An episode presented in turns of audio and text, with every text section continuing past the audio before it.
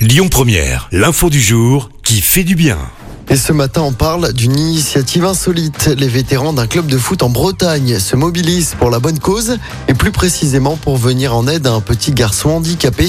Ilyes, 6 ans, est en effet atteint d'infirmité motrice cérébrale, mais aussi d'une vision basse et d'un trouble de l'oralité.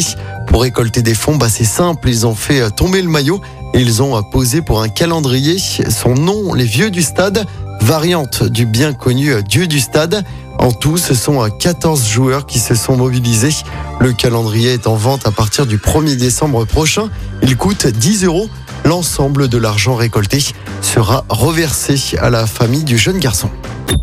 Écoutez votre radio Lyon Première en direct sur l'application Lyon Première, lyonpremière.fr et bien sûr à Lyon sur 90.2 FM et en DAB+.